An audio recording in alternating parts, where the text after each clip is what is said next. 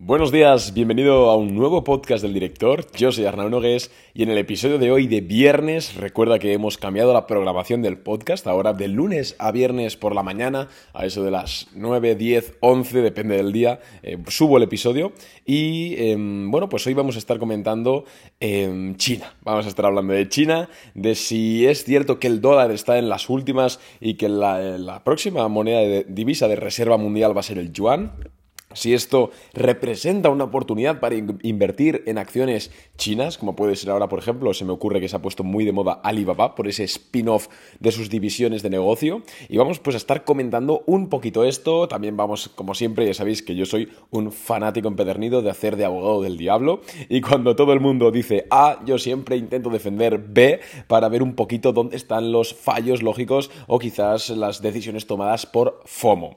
Em, vamos a hablar hoy em, sobre si el dólar realmente puede perder esa hegemonía mundial que tiene eh, a nivel de divisa de reserva, ya que esto, pues, como es evidente, podría afectar a, bueno, de hecho, afectaría al SP500, a las acciones del SP500, y yo creo que muchos de los que me estáis escuchando, o bien tenéis acciones a largo plazo, o un fondo indexado a largo plazo, o estáis pensando en comprarlo, o conocéis a alguien que lo tiene. Así que este podcast te interesa. Primero, disculparme porque tengo la voz un poco mal, de hecho me he levantado hoy y tengo la voz fatal, me duele la garganta, me ha aclarado un poquito ahora, así que si notáis que tengo la voz un poquito más, pues eso, peor de lo normal, creo que en audio no se va a notar, yo sí que me noto un poco más constipado, podríamos decir pues simplemente discúlpame, pero no quería dejaros el viernes sin el episodio. También quiero decirte que a partir de la semana que viene va a haber episodio diario, por supuesto, de lunes a viernes, pero el episodio del viernes va a ser siempre un consultorio. Así que si quieres, em, bueno, enterarte cuando ponemos las preguntas para que podáis, eh, bueno, el cajoncito de preguntas para que podáis responder, seguidme por arroba arnau barra baja invertir bolsa, que es mi nueva cuenta de Instagram. Por ahí publico muchas cosas de interés y además también publicaremos este espacio para que hagáis vuestras preguntas. Sin más dilación, vamos con el, con el episodio.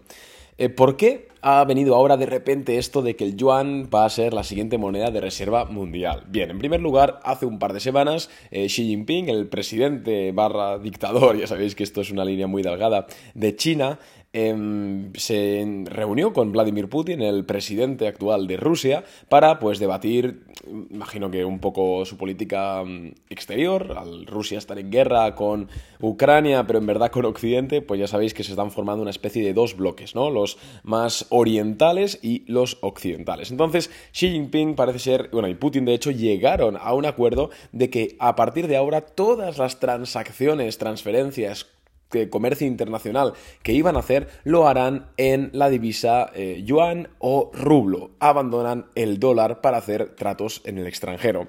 Y es que sí, hasta hace dos semanas, tanto China como, bueno, China en parte sigue haciéndolo, eh, pero Rusia, para, para comerciar, por ejemplo, con México, comerciaban con dólares. Algo un poco irónico, ya que la guerra de Ucrania no es ningún secreto que está mantenida prácticamente por Estados Unidos. Entonces, es un conflicto que, bueno, estaba ahí y ahora parece ser que em, pues se están aliando en esta dirección de dejar de usar el dólar.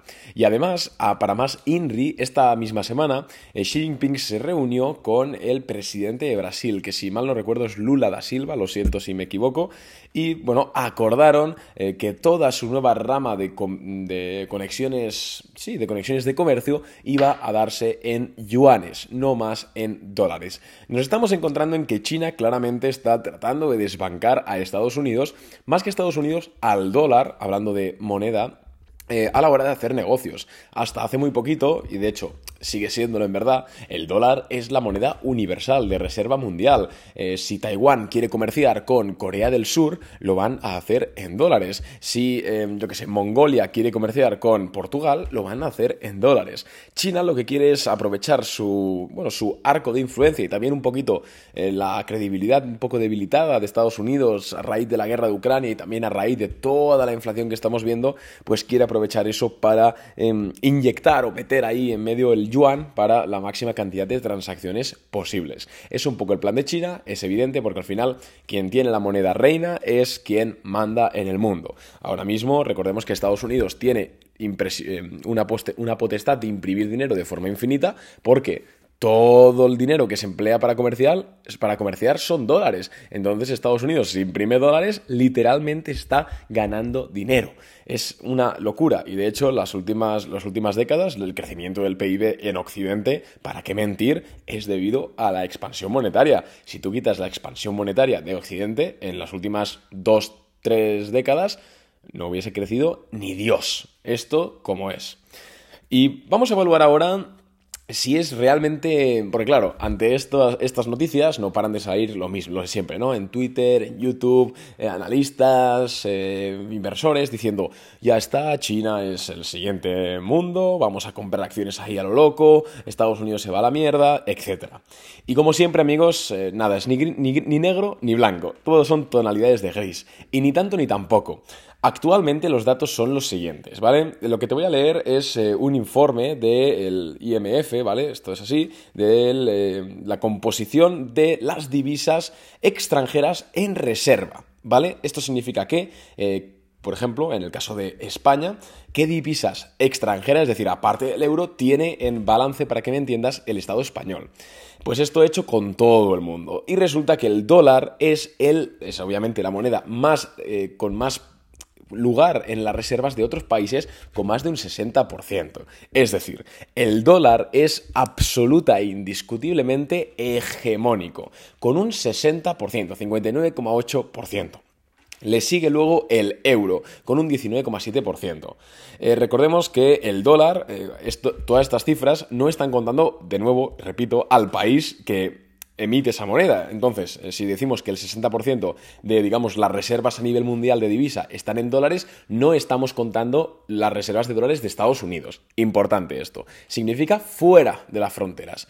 Esto significa que, por ejemplo, ¿de dónde sale este 60% de dólares? Pues sobre todo lo tiene la Unión Europea y China. China tiene una de las mayores cantidades de reservas en dólares del mundo. Luego también está México, está Brasil, está Australia, pero sobre todo China y Europa. La segunda divisa, como hemos dicho, es el euro con casi un 20%. La tercera divisa es el yen japonés con un 5,3%. La cuarta divisa es el pound británico, la libra esterlina. Es decir, el yuan, para encontrar al yuan chino, al menos a datos eh, de hoy, tenemos que remontarnos hasta la posición número 5, con un 2,8%. Recordemos, Estados Unidos 60%, Euro, el euro 20%, em, el yen japonés 5,3%, la libra 4,6% y em, el yuan em, chino 2,8%. Luego le sigue, le sigue el dólar el dólar canadiense, luego el dólar australiano y luego la corona, perdón, la corona sueca. joder, ¿cómo es la de Suiza? Corona Suiza, no. Mm. Buah, CHF, no, no, recuerdo ahora mismo el nombre y mira que con lo, de Credit Suisse lo tengo reciente. En resumen, los datos de hoy en día son muy claros. China no tiene esa presencia que desearía y por supuesto está lejísimos de Estados Unidos. Igual se podría hablar de un sorpaso a Gran Bretaña en los próximos años, pero lo estamos rondando todavía en cifras minúsculas. ¿Con qué quiero decir con esto? Lo que quiero decir con esto es que tú como inversor no te dejes Em, influenciar por una noticia y lo que de repente comentan miles de personas al, raíz de esa noticia. ¿Por qué? Porque los cambios en economía son muy lentos y muy paulatinos. Es más, y son muy complejos. Es muy complicado predecir eh, algo tan importante como cómo van a evolucionar el porcentaje de las divisas extranjeras en reserva de los países. No lo sabes, no lo sabes. Entonces, ¿Es una buena idea invertir en China ahora mismo? Oye, depende de la acción, por supuestísimo. Yo seguiría teniendo, teniendo mm, mis dudas con China. Eh, no, no, digo que sea mala inversión, absolutamente no, pero sí que es cierto que tengas cuidado. ¿Por qué? Porque China, eh, recordemos, es una dictadura y en 2021, que parece que se nos olvida, eh, China, el gobierno, aprobó un decreto por el cual, por ejemplo, a un tipo de empresa que eran las que se dedicaban a dar educación de forma privada, las prohibió de poder obtener beneficio. Así, y acciones que cotizaban incluso en Estados Unidos de educación en China se desplomaron a cero a cero. Entonces, China tiene un claro riesgo que no existe en Estados Unidos y no existe en el mundo occidental, que es el riesgo de que es una, bueno, es abiertamente un sistema autoritario. Y es cierto que hay empresas que funcionan muy bien, como JD, Alibaba, Baidu, etc. Pero es que igual mañana se le cruza el cable al, al presidente de China y, ojo, cuidado con eso. Otro riesgo que tenemos añadido es el tema de regulatorio con Estados Unidos. O sea, es claro que Estados Unidos obviamente sabe que China quiere abarcarle, quiere quitarle ese puesto de rey y va a hacer todo lo posible por poner piedras en el camino. Esto es evidente. Y esas piedras pueden pasar por pedirles a las empresas chinas que coticen en Estados Unidos más requerimientos, más regulaciones, más información, porque sabe que el gobierno chino no las, quiera, no las querrá dar. Porque al final eh, China es muy hermética y si Alibaba se pone a dar datos exactos del mercado en China, eh, a Occidente, a los reguladores americanos, todo el mundo puede hacerse una idea de cómo va la economía en China y eso no le gusta al Partido Comunista. Entonces, es muy probable que veamos guerrillas, para que me entendáis, regulatorias y eso inevitablemente va a afectar al precio de las acciones. Em, insisto, no quiero decir que sea mala idea invertir en China, por supuesto que no. De hecho, es muy probable que en los siguientes 10, 20 años el yuan no esté en el 2,8%, sino que esté en el 10, 15, 20, 30%. Es muy probable. La tendencia de crecimiento de China es brutal y sobre todo la tendencia de crecimiento en cuanto a influencia a nivel mundial es brutal.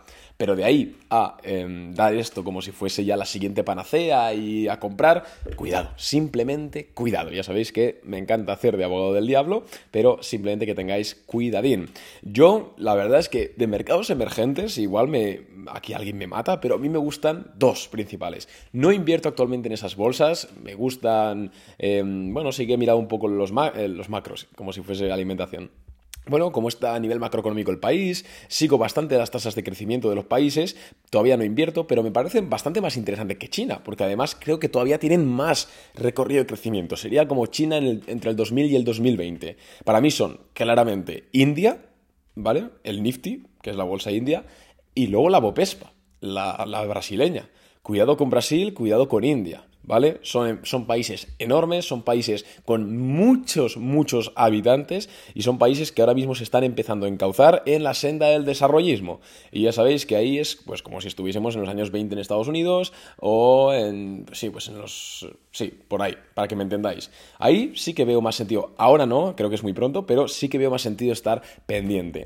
Eh, y no tienen todo este riesgo regulatorio de China, porque al final eh, India eh, y Brasil son países, digamos, más neutrales en ese sentido, no son dictaduras, no tienen tensiones ni roces con los reguladores de nada, entonces cuidado, me parece bastante más, más interesante. No hay riesgo de que pongan aranceles o hay mucho menos riesgo de que pongan aranceles.